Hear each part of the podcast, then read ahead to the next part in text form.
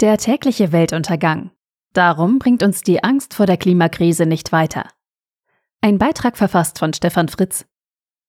Wir stehen kurz vor einer globalen Katastrophe. Uns droht die Apokalypse. Es ist bald zu spät, um den Klimakollaps abzuwehren. Und wann haben Sie das letzte Mal eine solche Schlagzeile gelesen? Eigentlich muss man nur mit offenen Augen durch die digitale Landschaft laufen, um in kürzester Zeit einer dieser dramatischen Prophezeiungen zu begegnen. Diese vermeintlichen Vorahnungen erinnern schnell an das Bild des jüngsten Gerichts und erzielen bei vielen eine ähnliche Wirkung wie ihr biblisches Ebenbild vor über 2000 Jahren. Angst. Klar, angesichts der deutlich ansteigenden CO2-Konzentrationen, die wir Menschen durch die unachtsame Nutzung der fossilen Brennstoffe verursacht haben, ist es nicht die Zeit, sich auf die faule Haut zu legen und entspannt die Restzeit unseres Planeten unterm Sonnenschirm auf Bali zu verbringen. Aber was genau lösen diese Schlagzeilen in uns aus? Fragen wir uns doch einmal selbst. Geraten wir bei den Wörtern Katastrophe, Apokalypse und Klimakollaps in Angst und Schrecken? Oder strotzen wir vor Tatendrang und Mut zur Veränderung? Was soll so eine Panikmache bewirken? Und was bewirkt sie wirklich? Bei den meisten Menschen lösen solche Umschreibungen vor allem eines aus. Negative Gefühle und Passivität. Häufig spricht man in Bezug auf die Klimakrise dabei von der Klimaangst. Dieser Begriff, von Psychologen oft als sehr ungeeignet bewertet, hat sich mittlerweile zu einem Wort entwickelt, das die psychische Reaktion vieler Menschen auf die natürliche Bedrohung durch den Klimawandel beschreiben soll. Allein die Tatsache, dass für dieses Phänomen ein Begriff existiert, drückt die enorme Präsenz der Problematik rund um diese Angst aus. Unter den Hashtags wie Hashtag Eco-Anxiety oder Hashtag Climate Anxiety tauschen sich vor allem junge Menschen in den sozialen Netzwerken über ihre Klimaängste aus. Und dieser Austausch über die Angst vor den klimatischen Veränderungen ist wichtig. Doch so wie er aktuell geführt wird, bringt er uns kaum einen Schritt weiter. Die Angst vor dem Klimakollaps lähmt uns und kann sich sogar in psychischen und körperlichen Problemen äußern. Depressionen, Angststörungen und ein erhöhter Drogenmissbrauch sind nur Beispiele für den Einfluss der Klimaangst auf die Gesundheit vieler, vor allem junger Menschen. Worin sie sich nicht niederschlägt, ist in fortschrittlichen Ideen, die uns aus der Klimamisere herausbringen können oder zumindest in die richtige Richtung lenken. Und genau das ist das Problem.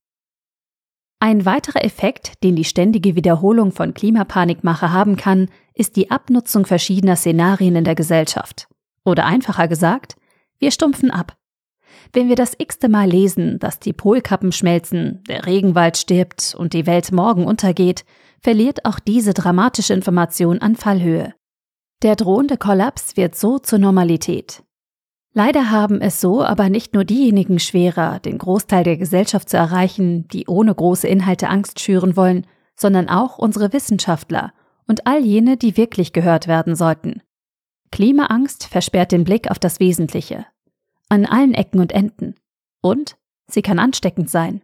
Nämlich genau dann, wenn sich Menschen in ihren digitalen Echokammern ständig über ein und dasselbe Problem austauschen, ohne dabei den Blick für konstruktive Lösungsansätze offen zu halten.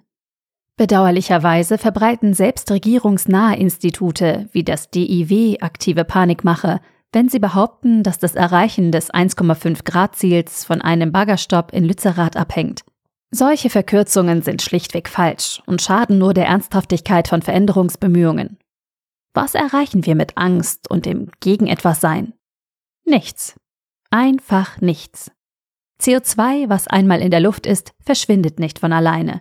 Es verbleibt auf absehbare Zeit in der Atmosphäre und treibt damit die Erderwärmung weiter an. Nur mit einem Umbau unserer Chemie-Grundinfrastruktur, weg von petrochemischen Prozessen hin zu H2-basierten Prozessen sowie einem Umbau der Zementwirtschaft, werden wir unsere CO2-Produktion massiv senken. Mithilfe von neuen Technologien wie Carbon Capture werden wir in der Lage sein, noch etwas zu retten. So bedrohlich die Klimaproblematik auch ist, sollten wir nicht außer Acht lassen, dass wir darüber hinaus noch andere Baustellen haben, um die wir uns als Gesellschaft dringend kümmern sollten.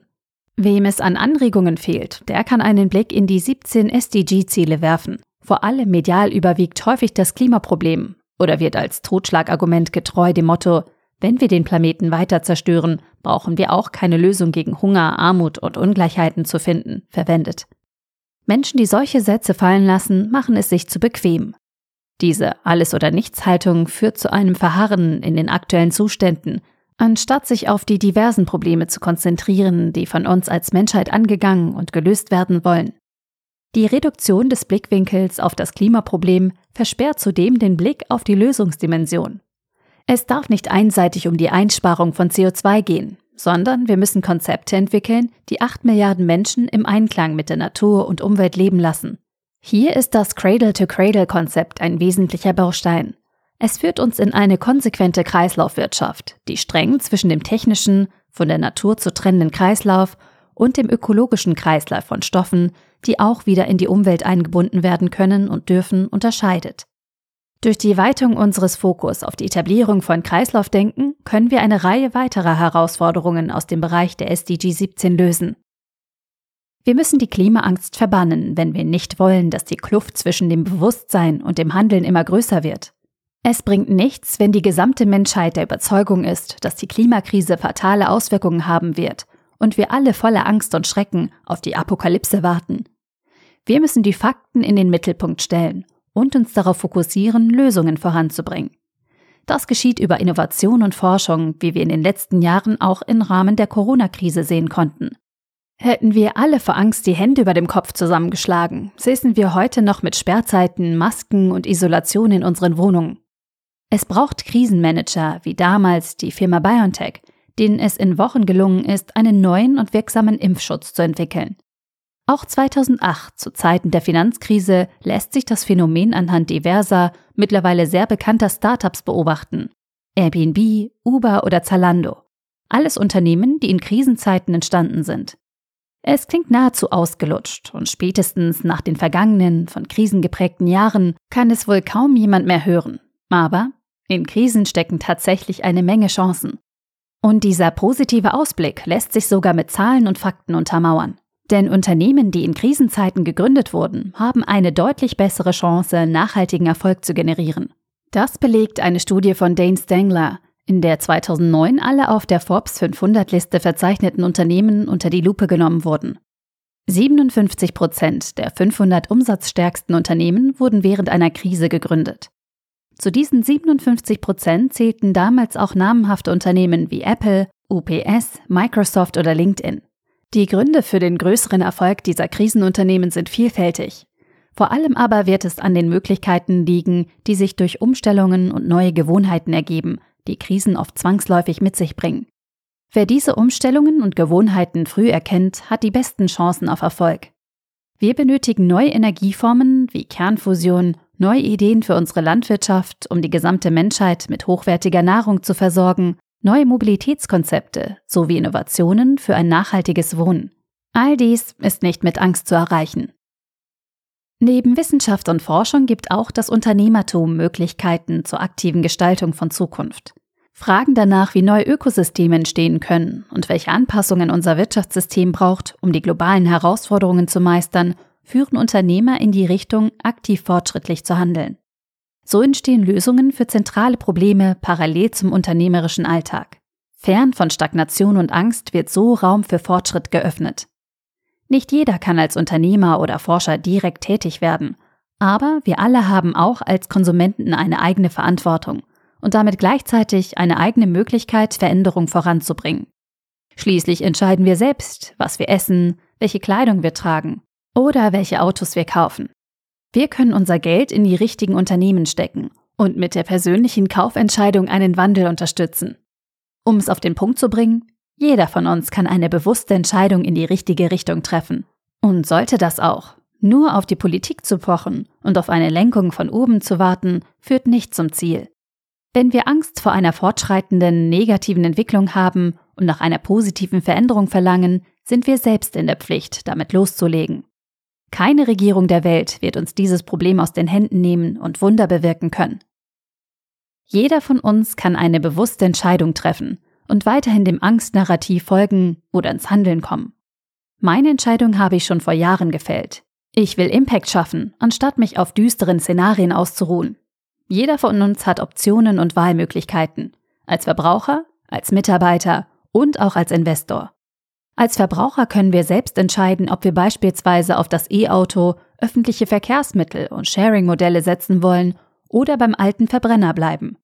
Wir haben es in der Hand, weniger sinnlose und mehr sinnvolle Produkte zu kaufen. Bei der Arbeit können wir als Mitarbeiter Einfluss auf die Produkte und Services des Unternehmens nehmen und versuchen, den richtigen Anstoß in Richtung Kreislaufwirtschaft zu geben. Wir können mitgestalten, wie produziert und entwickelt wird. Jeder, der sich um seine eigene Altersvorsorge kümmert, agiert als Investor und nutzt Anlageprodukte bei Versicherungen oder vielleicht sogar eigene Sparpläne. Auf all diese Entscheidungen können wir Einfluss nehmen. Es darf uns einfach nicht mehr egal sein. Es gibt einen Weg aus der Perspektive der Angst vor einem Klimakollaps in eine gestalterische und aktive Zukunft im Einklang mit unserem Planeten. Ich habe versucht, hier einige Impulse für den persönlichen Weg aufzuzeigen. Für alle, die mehr gestalten wollen als Manager, Politiker, Unternehmer oder Investor, kann ich das Gedankengebäude des Impact-Unternehmertums und Impact-Investings empfehlen. Es verbindet die Gestaltungskraft des Wirtschaftens mit den Herausforderungen der SDG 17, den wir uns stellen müssen. Die Grundidee ist es dabei, den Fortschritt in die richtige Richtung zu lenken. Dynamische und messbare Lösungswege sind das, was unser Klima und damit unsere gesamte Welt jetzt braucht. So finden wir einen Weg nicht nur aus der Klimakrise und schaffen damit einen Benefit für unzählige Folgegenerationen. Wir können und müssen den Stein mit Innovation und Fortschritt ins Rollen bringen, statt uns vor Angst und Panik einnehmen und ausbremsen zu lassen. Der Artikel wurde gesprochen von Priya, Vorleserin bei Narando.